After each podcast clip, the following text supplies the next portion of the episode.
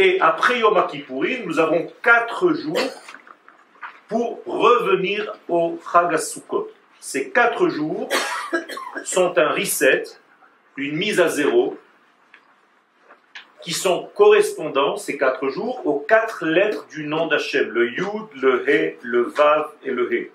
Et nous réécrivons le nom d'Hachem durant ces quatre jours, donc du Yud élevé de Yom Kippourim jusqu'à la Malchut que nous allons atteindre Chagasukot.